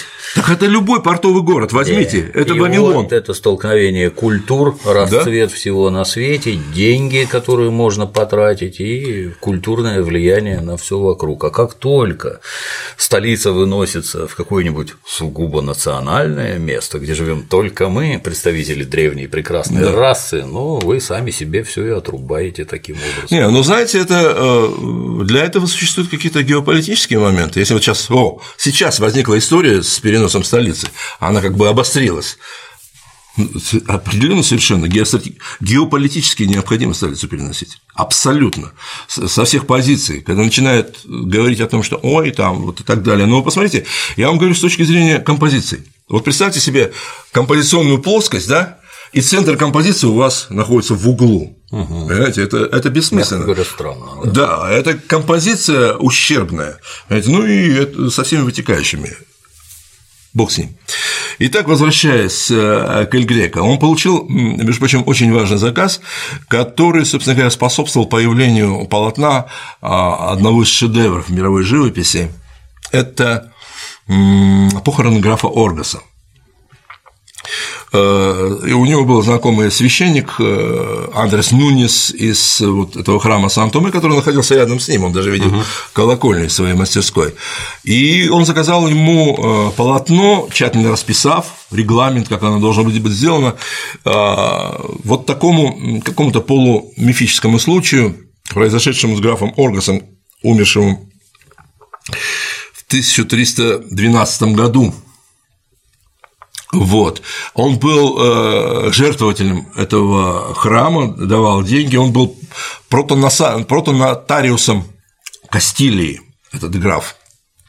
Когда он ушел из жизни, по легенде, э, на его погребение спустились два святых, святой Стефан и святой Августин, и при, при этом присутствовали 25 свидетелей, которые все это видели, и они его, собственно, и погребли. И вот этот случай э, был положен в основу этого полотна, который должен был сделать по заказу Андреса Нуниса и этой, этой угу. церкви э, Эль Грека. И я, э, я считаю, что, ну не только я считаю, он справился с этой задачей просто великолепно. Он создал ситуацию, при которой он показал одновременно существование мира дольнего и мира горнего. Две совершенно такие э, системы, два, а, две такие мира, а, которые одномоментно существовали, которые одномоментно показал. Э, дело в том, что как бы, ну да, эта задача так или иначе когда-то решалась, но так как он это сделал, где удивительным образом он показал а, лица характерные для того, вот даже говорят, что и сегодня можно встретить такие лица, которые он изобразил тогда.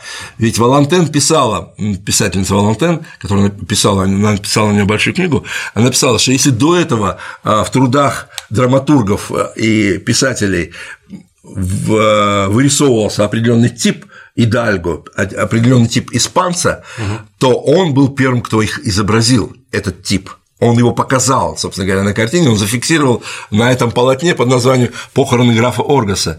И там он показал вот очень интересный момент.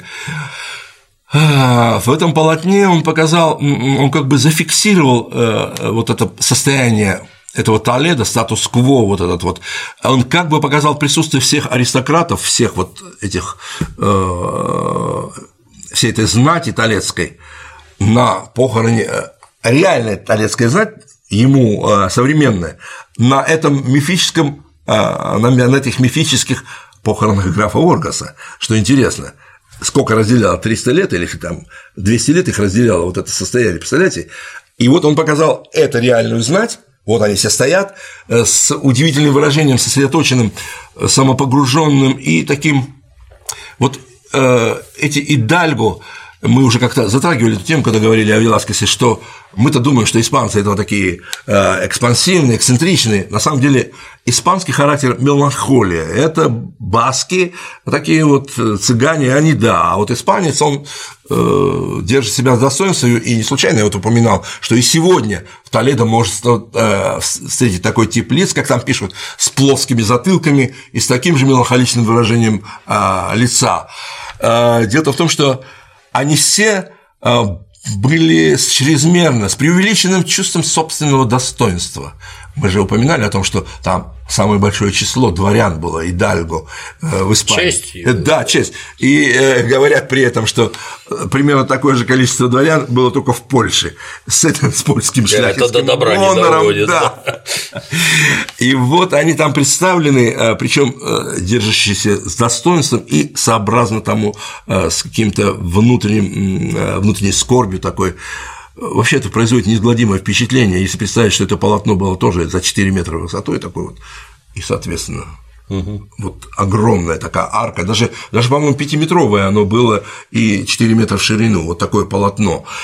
И изображены вот два святых в золотых одеждах. Они все стояли в черном. Я же попутно хочу заметить, что э, в ту пору господствующими цветами в одежде были черный, коричневый, серый. Цвета Э, монашеских орденов. И даже цвет считался признаком благонадежности, а какие-то иные цвета считались цветом легкомысленным и заставляющим задуматься о твоей ну, э, типа, благонадежности. Либо ты себя блюдешь и да, да? человек, либо ты пришел да, а причем в что... зеленых колготках тут к нам. А причем что характерно?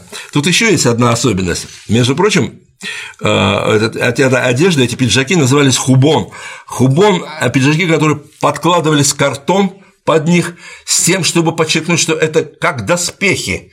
И соответственным образом человек себя держал. Угу. И хочу вам заметить, что как, от того, как ты одет, зависит то, как ты себя держишь вообще на самом деле. Естественно.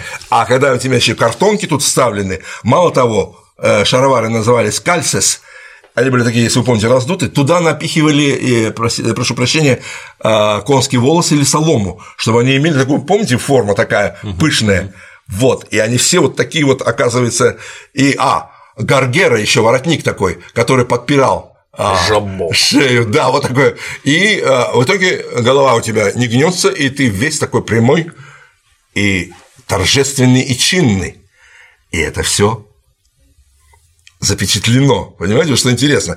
Когда мы смотрим, и порой мы видим такие картинки, мы не понимаем, как это так? какие-то воротники, подпирающие, там головой не пошевелить, туда не дернуть и так далее. А это, оказывается, определенным образом э, э, позволяло сохранять статусность. И вот он все это изобразил, причем на некоторых были знаки ордена э, Сантьяго, этот самый крест небезызвестный, который, помните, на, был на Веласкесе. И вот они все стоят такие торжественные, причем все эти лица оказываются узнаваемые. Он потом отдельно делал портреты, по которым этих, этих людей идентифицировали. Ведь когда полотно это вывесили, толпы людей ходили Толецов смотреть и неоднократно, потому что смотрят, во-первых, оно великолепно своим поражало, а во-вторых, они видели всех этих мы же их знаем, вот она вся знать. И они ходили и показывали, вот. Наш, вот, да, наш, да, наш. И среди них он изобразил и себя, и своего друга, писателя а, глухонемого, а, вернее, глухого Антонио де Коваррубиса, там прямо четко с правой стороны видно такое благородное его лицо. И, конечно, своего сына изобразил Хорхе Мануэля, там на первом плане мальчик, стоящий и показывающий на процесс а, погребения. Причем это сделано так деликатно, как бы э, э, вызывает ощущение какой-то трогательного соучастия и сопереживания, когда эти два святых в золотых ризах стоят склоненными, и этого графа Оргаса в доспехах. Очень трогательно все это изображено, и как-то они то ли как бы и держат его, и не держат, он как бы в такой в полуневесомости. Кстати, ему было характерно изображение вот такого легкого прикосновения в тех ситуациях. Ведь когда мы сейчас э, возвращаемся к Эсполю, видим, как а, Мария Магдалена касается плеча, она касается нежно, трогательно. Вообще, вот этот момент, который ему присущ, какого-то вот внутреннего трепета при изображении, а этот трепет-то и превращает фигуры в такие какие-то в дымчатую какую-то структуру. Он же и писал потом полупрозрачно. И еще один жест, он великолепно писал руки, хочу обратить внимание зрителей, потому что в изображении людей очень важно то обстоятельство, как изображаются руки, потому что э, руки – одна из самых выразительных частей тела, вообще говоря. Ты можешь только по э, движению руки, по, по рукам определить вообще, что человек переживает. И вот у него, у Христа, возвращаясь э, к Эсполю, на груди лежат руки вот таким образом. Пальцы сомкнуты, а эти расставлены. И то же самое, такой же жест у Марии Магдалены, такой же жест у кавалера с рукой на груди, точно такой жест. И во многих местах он почему-то повторяет вот этот жест, очень красивый и характерный. Нет, нет, два пальца сомкнуты. Это другое. Это другое, да. И вот один из жестов таких, скажем, фирменных этих жестов. А в чем смысл? Не знаю, почему он так смыкает. Наверное, где-то откуда-то в него это было заложено, или в какой-то момент ему показалось, что это изящно. И это действительно изящно. Ну, когда, когда посмотришь, пальцы. да. И когда руки красивые. А он и пишет красивые руки, на самом деле. Он всегда писал красивые руки. Он как бы преувеличенно. А, он же все время идеализировал. Вообще говоря, искусство, оно в какой-то степени идеально по отношению к реальности. И искусство никогда не отражает прямую реальность. Каждый художник, собственно, создает свой мир, свою собственную, собственную ойкумену, да, собственное фантастическое пространство. От того, насколько богато его воображение, настолько богато то, что он делает. И если он обладает необходимыми для этого средствами, то это получается просто на уровне фантастических переживаний. Не случайно мы по сей день восхищаемся произведением искусства, сделанным когда-то, бог знает, давно. И поэтому вот э, Эль Греко вообще занимает, на мой взгляд, особое чувство. Ведь называли его э, э, исследователь исследователи и многие визионерам, предположим, да, мистикам. Визионер – это кто? Кто преувеличенная фантазия, воображение, каких-то галлюциногенных каких-то да. видений. На самом деле нет. На самом деле нет, это его мир чувствования. Он, вот когда говорят, что он византиец, он византиец, да. Ну, хотя бы потому надо понимать, что вот основную часть своего становления, а оно заключается в том э, периоде, который начинается от 5 лет до, там, скажем, 14-15 лет, это самый такой мощный способ вбирания информации. Там все зиждется, там все закладывается. Я думаю, что и это неизбежно. Тут даже спорить не нужно. И он византиец. Он грек, он православный. Хотя там есть мнение о том, что вот в православном храме не был зафиксирован в списках, значит, а там были католики среди греков, значит, он был католиком. Я думаю, что все равно он принадлежит этой культуре абсолютно, и тут споров не может быть, что он византиец. Он византиец по той красоте, по той красоте золотого, который там используют, по той красоте красного, потому что в византийских традициях, а перешедшие и в нашу традицию, золото – это свет цвета, свет солнца, свет истины, свет чистоты, если угодно, а оно у него есть, и в Христе красный цвет – красный, прекрасный, зовущий, и цвет какой-то вот, э, ведь не случайно, он значит, красный – это просто красивый цвет. И, наверное, красота еще в этом, в исполье заключается как раз в, красном, в этом красоте этого красного цвета. Так вот, возвращаясь к этому золотому цвету, цвету роскоши, который как бы не занимает центральное место, он там в нижней части полотна, но вот этот вот шар, образующийся из рис святого Августина и святого Стефана, оно образуется материальностью их одежд. Ты прямо хочешь пощупать и готов пощупать, ты прямо зримо видишь, что они вот такие материальные эти одежды. Вообще, он когда писал одежды, они как какой-то такой покров, такой, с одной стороны, он со складками, а с другой стороны, как будто он такой вот жесткий какой-то, понимаете, вот такое ощущение. Он создает какую-то свою среду, ты, переступая ее, понимаешь, что это другой, параллельный мир какой-то, понимаете, вот почему возникает э, у многих предположение, что он мистик. Он создает, собственно, другой мир, которому э, нет э, тождества в нашем реальном мире, понимаете? И вот когда ты смотришь на этих, причем выписаны эти ризы, изумительно, с чанием, украшены там соответствующим образом. Но что интересно, что на Святом Стефане он воспроизвел сцену, собственно, гибели святого Стефана. Его же побили камнями святого Стефана. А тут я хочу еще заметить о роли, между прочим, Павла, бывшего Савлом. Так Павел, они когда перед тем, как побивать камнями, разделись и положили одежду. Так этот самый Савл и охранял эту одежду, будучи молодым человеком. Он же был фарисеем сначала, да? И вот он охранял эту одежду. Вот такое странное э, соотношение, понимание ситуации. И вот здесь прямо изображена сцена, где его побивают камнями святого Стефана на его одежде, на его ризе, что интересно. Как бы он, смотрите, как интересно, он вбирает, он показывает картину в картине, в картине, что интересно, разглядываешь, как бы для тебя вырисовывается такая ступенчатость и преемственность каких-то событий. Очень красивое место – это вот, вот так круг, здесь он в доспехах, граф Оргас, и потом ты начинаешь скользить взглядом вправо-влево, ты видишь э, э, сына его, и дальше стоит монах. Соответственно, он осуществляет молитву, он сосредоточен, он присутствует при погребении. Что интересно, Андрес Нунис стоит справа и читает молитвенник. Он погружен в чтение молитвы. И только один человек догадывается о существовании горнего мира. Стоящий на первом плане от, слева от Нуниса священник, воздевший глаза к небу. Он видит, что там происходит, он себе это представляет, как если бы он смотрел глазами э, Эль Грека.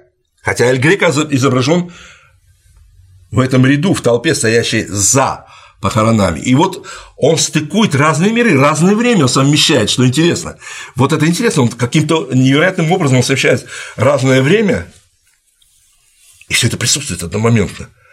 И он переводит это все вот внизу состоящее, сочетающиеся разные э, эпохи, да, и через взгляд этого священника, причем одежда у этого священника прозрачные, такие же легкие и э, субстанциональные, как небеса, которые он написал там, облака, они прямо вот сегодня мы можем сказать, они как подобны, подобны какому-то пластику такому, знаете, полиэтилену какому-то. Вот почему я говорю о том, что он пишет небо, он вполне осязаемое небо пишет, оно у него какой-то вот, он его для себя всегда видел как субстанцию какую-то, да? И он также и писал. И вот это небо, оно создает такую воронку, идущую и сосредотачивающуюся на лике Христа, на фигуре Христа, находящейся в самом верху. Там идет такая свод такой, я не помню, как называется, апсида или что такое, вот называется вот такой свод, оно вообще в верхней части закруглено, это полотно внизу. И там вверху восседает Христос, который, собственно, и ожидает пришествия или а, поступления души, которая изображена в виде какого-то вот глицеринообразного такого существа, а, младенца, не младенца, полубесформенного, зародыша какого-то такого, какое-то новое начало. Что интересно, что э, э, в этом горнем мире показана толпа справа, оказывается, люди, которые попали в тот мир, они в виде толпы, в виде реального своего облика стоят там. И что интересно, он показывает еще одну интересную вещь. И тут у меня возникла аналогия такая своеобразная, вот есть фраза такая «omnia me me cum porto», все свое ношу с собой. А люди-то думают, что они носят одежды, вещи с собой. На самом деле все свое – это то, что ты набрал за жизнь. Это то положительное, и все твои грехи, проступки, все это все вот то как раз то, что несешь с собой. И никуда ты этого не, не избавишься, как бы ты этого не хотел. Временами ты можешь, и я, любой может вспомнить все свои прегрешения и проступки свои, как, каким бы ты э, благочестивым потом не был. И вот что интересно, что я так, так полагаю, что они совсем своим, что они носят себе, они туда пришли и ждут там решения своей судьбы. И все они с мольбой, их глаза устремлены с мольбой на Христа, на фигуру Христа. Позволь нам и там они не успокаиваются. Позволь нам перейти и успокоиться в тот мир, а слева от Христа изображен Петр, сидящий и помахивающий ключами. От рая. Да, да, там все светится.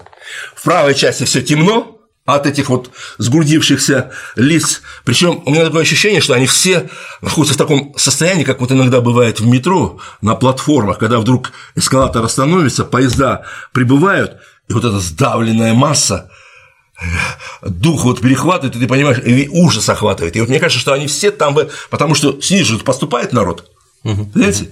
А их не переводят. Или процесс перевода, как я не знаю, получения справки для доступа в рай, они не получают. И вот они все, включая Филиппа II, там кардинала Таверу, пап там различных, то есть там показаны все узнаваемые тоже лица, что интересно, когда мы говорим о том, что он мистик, вовсе он не мистик, он, а он мягко и точно указывает на вполне определенные вещи, он об э, очень важных вещах нам говорит, что и там покоя нет, наверху нет покоя тоже, и они тоже ждут свою очередь для поступления туда, и вот эта душа, а эта душа уже ожидаем, потому что за нее ходатайствует там Мария, сидящая слева, и Иоанн Креститель, и все они обращены Христа, Христу с тем, чтобы он принял и позволил ему войти. Мало того, слева, где все светло, наверху, да, там сидит райский оркестр, наигрывает дивные небесные мелодии. То есть, в общем, там вот такое противопоставление одного, другому, вот тут хорошо, а тут подождите.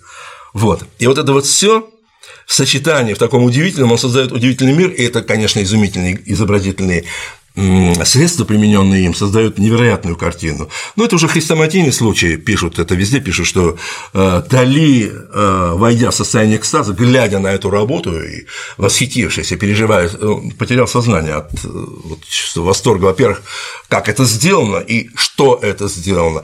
И, по сути дела, то, как я об этом говорю, допустим, или в любом случае, когда человек погружается в сам мир, в само сочетание вот таких вот Э, как бы взаимоисключающих, но в то же время соединенных вместе вещей, ведь хронологически они же все не совпадают там.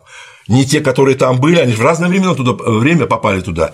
Граф, когда похоронен, э, бог весь когда, и все эти люди э, соединенные воедино, и все это вместе составляет такой сплав композиционный, ситуационный и а, колористический сплав. И вот это все буквально потрясает воображение зрителя и оставляет неизгладимое впечатление. Вот когда, если кому доведется побывать в Толедо, то я считаю, что, во-первых, надо обязательно смотреть э, Эсполю и обязательно в маленькой церкви Сан-Томе остался оригинал. Они никому его не отдали, и там оригинал этот стоит, э, закреплен.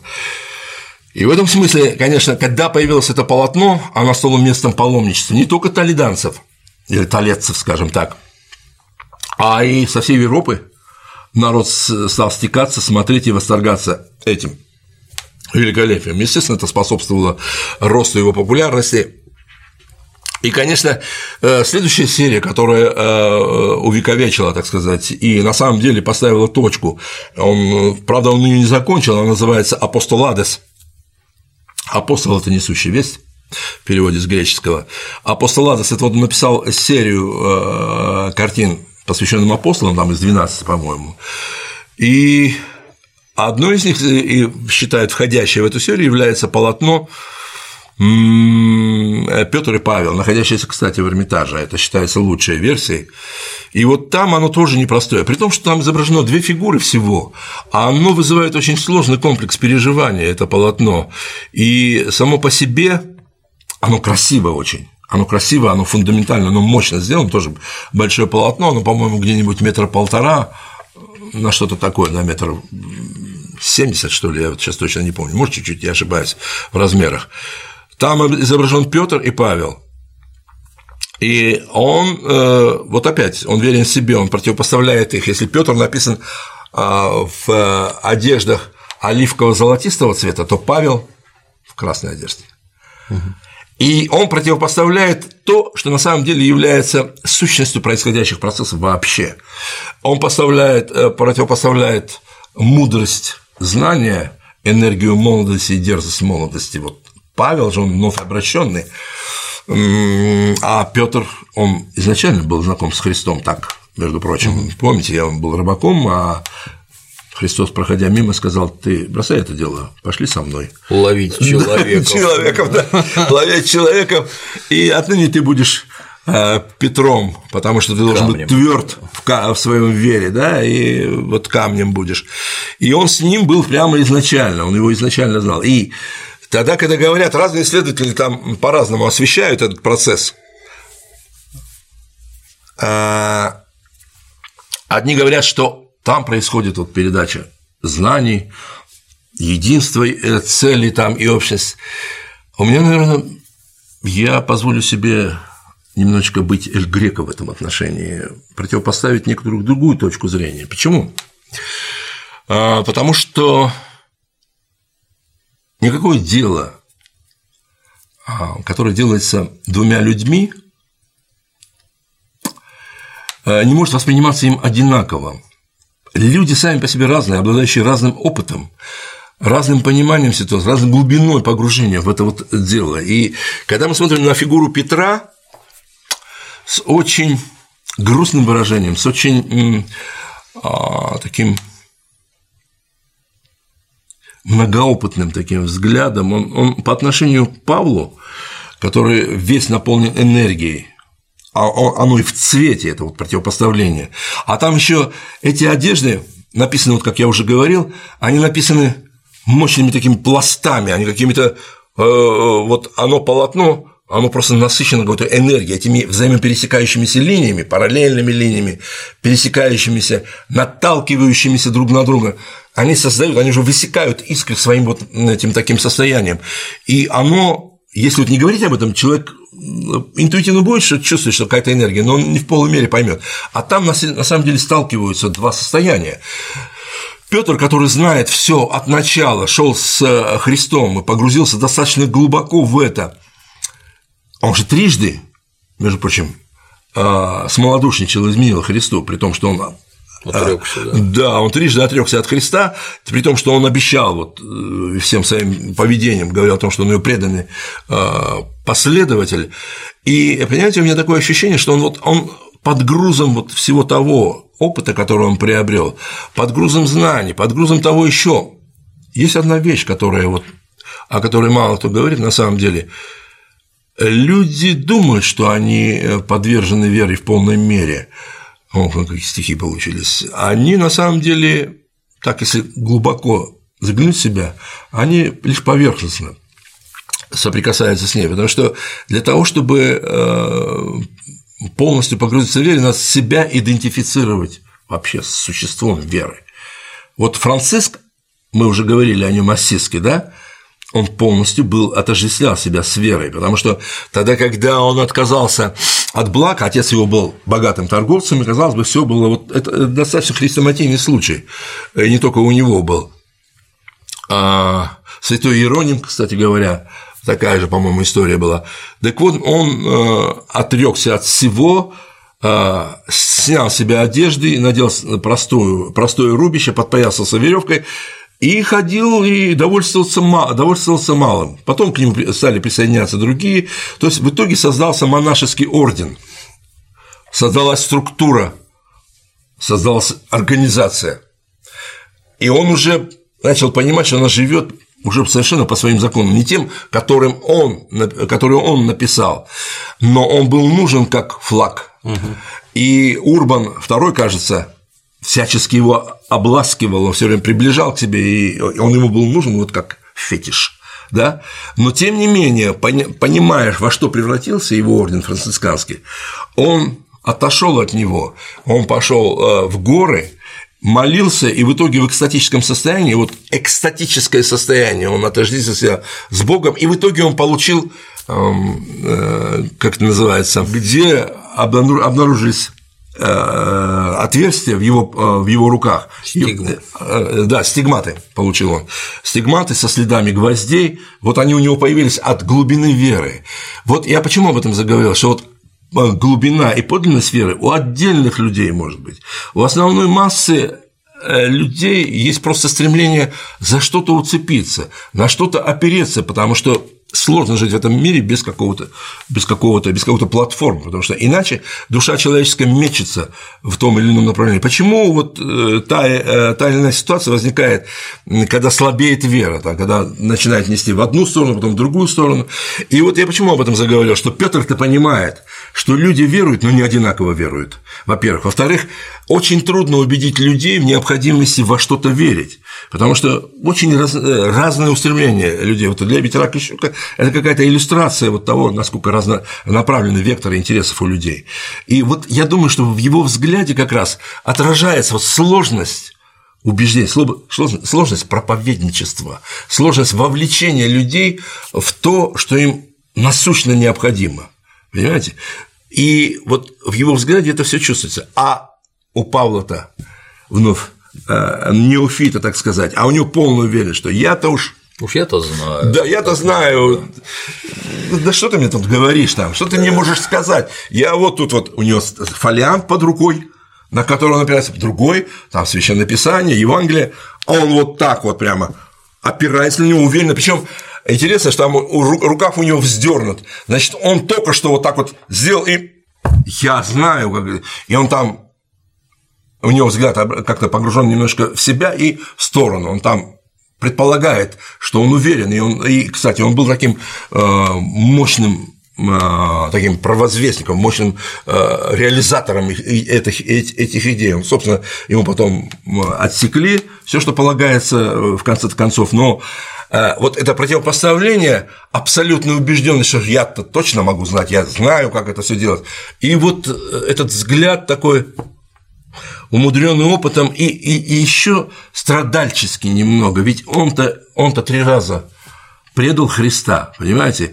И вот, вот это вот противопоставление одного и другого, и вот жест даже у э, Петра, там вот интересно, в, одном, в одной руке он держит ключ, один ключ, э, о смысле этого мы поговорим, а второй рукой он, он такой слабый, совершенно неуверенный жест такой, у него такой вот сомкнутой ладони. Может быть, что-то там зажимает, может, что-то держит, там говорится о соли какой-то, соли знания, там, соли страданий там, и так далее.